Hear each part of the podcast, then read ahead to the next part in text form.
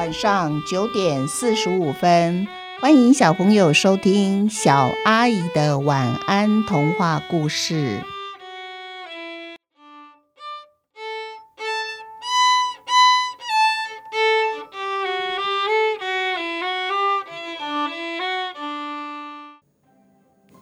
小朋友好，今天我们有一个大来宾要来帮我们讲故事哦。我们现在先请大来宾自我介绍，欢迎大来宾。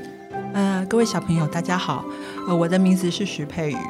呃，我以前念书的时候是在国立艺专的电影课。那我现在做的工作完全不相干，是为大家提供健康的维他命进口商。好，那我们大来宾今天要为我们讲的故事是。夜的狂想曲上集。灰姑娘必须在午夜时钟敲下十二响之前赶回家，否则马车变南瓜，马匹变成小老鼠，她也将成为满脸灰烬的灰姑娘。有只叫阿虎的猫，却是天天等着半夜钟声敲下十二响，因为那个时候老鼠会是老鼠，不需要在外面拉马车。回到自己的窝里，阿虎就是等老鼠们回家。一天之中最好玩的事情，全是老鼠回窝后才开始哦。阿虎在白天只做两件事：当个窗台上的哲学家，还有就是睡觉了。他习惯把尾巴绕个小圈圈后，放到后腿旁，优雅的端坐在阳台上沉思。他看着窗外，麻雀飞。松鼠跳，落叶伴着花瓣在空中飞舞，落叶跟花瓣跟随风的节奏尽情舞动。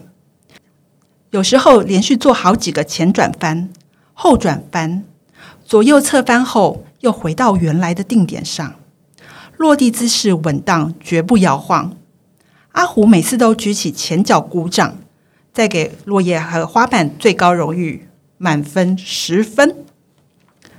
除了这件美的赏识之外，大部分的时间他都是眯着眼睛睡觉，就算不是熟睡，也是半睡半醒，迷迷糊糊的。反正绝对不允许自己清醒。他不像大黄狗一样，每天处于备战状态中，好像随时都会有敌人会来偷袭。阿虎在白天培养夜晚的实力，晚上十二点后。阿虎会精神抖擞，喵喵喵呼叫的老鼠们，吵不吵啊？你非得天天找老鼠的麻烦吗？蟑螂实在受不了阿虎的喵喵叫，觉得简直是宁静夜晚的最大败笔。阿虎从来没有注意过，在他眼前跑来跑去的小个儿蟑螂，今天喵喵叫了几声后，没想到老鼠来报道。于是第一次停下脚步，听蟑螂说些什么。呵，还颇有种蟑螂不发威，误把它当蚂蚁的感觉。说你没尝试，你也别生气。作为一只猫，不喵喵叫，难不得你要叫我汪汪叫，还是吱吱叫吗？阿虎摆出夜的老大姿态，把蟑螂唬回去之后，不再理会它，继续喵啊喵的呼叫老鼠。今天早上坐在窗台上发呆的时候，他想到一个好点子。没有老鼠配合，好点子也等于没点子。老鼠今天不会回来啦，你就不用费力叫了。蟑螂拉下两根前触须，在猫前面甩弄着，忽然蹦出这么一句石破天惊的话。猫对他的举动真是看得不顺眼极了。两根小小的短胡须也值得他这样卖弄。不说树大就是美，跟他比须多或少，未免有以大欺小之嫌。光从自己脸上诸多的胡须当中，随便拉出一根，都比蟑螂的漂亮多多。不过，蟑螂又是怎么知道老鼠今天晚上不会回来？这话倒是引得阿虎不得不得不问蟑螂哪来的消息。你有八卦消息？可能是阿虎刚才不屑的表情，让蟑螂再也不想继续把话说完。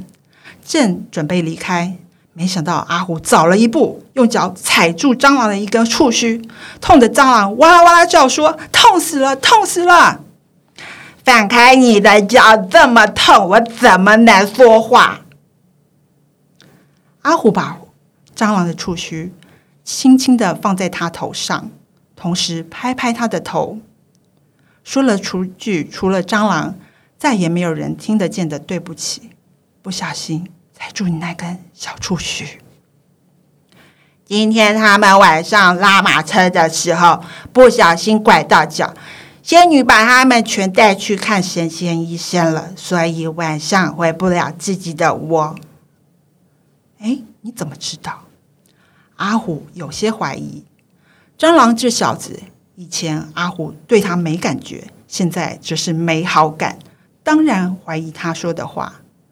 蟑螂只好把事情说得更明白些。当晚，我到地下水道找朋友，听到马路上传来马的哀哀叫声。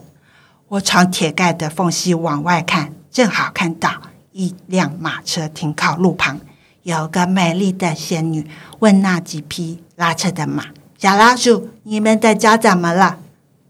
对着马说：“老鼠，那不就是你的老鼠朋友吗？”后来，仙女就把他们全部带走，说是要赶快去看神仙医生。蟑螂说的头头是道，阿虎这才相信。不过也不得不佩服，这件事他都还没听说过，蟑螂算是拿到独家新闻呢。从以前看蟑螂不在眼，后来看他不顺眼，现在看他似乎对了眼。或许新点子，先拿蟑螂实验实验也没什么不好。哎，你有没有兴趣玩个小游戏啊？阿虎低下头问蟑螂。蟑螂有点受宠若惊，说不出话。阿虎从来没有把他放在眼里，现在居然问他想不想玩个游戏。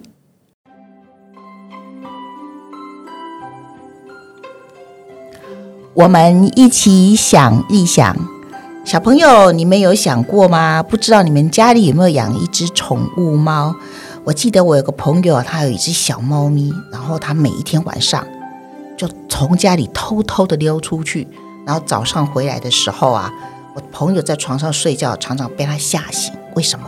因为他会去外面找蝙蝠、老鼠或是小鸟、蟑螂，然后就甩到他的床上，当成礼物送给他。我朋友常常吓得醒过来，然后跳下他的床，太可怕了。为什么他每天都要被他的宠物猫送了一堆他自己觉得好害怕的礼物哦？所以其实猫咪啊，它对于追逐那会跑的小动物，其实非常的在行哦。那只是我们故事里面这只阿虎啊，它其实只是喜欢跟这些晚上出没不睡觉的小动物玩一玩游戏而已。那你们想知道阿虎要跟小蟑螂玩什么游戏吗？下一集不要忘记继续收听小阿姨的晚安童话故事。祝你们有一个甜蜜的梦，晚安。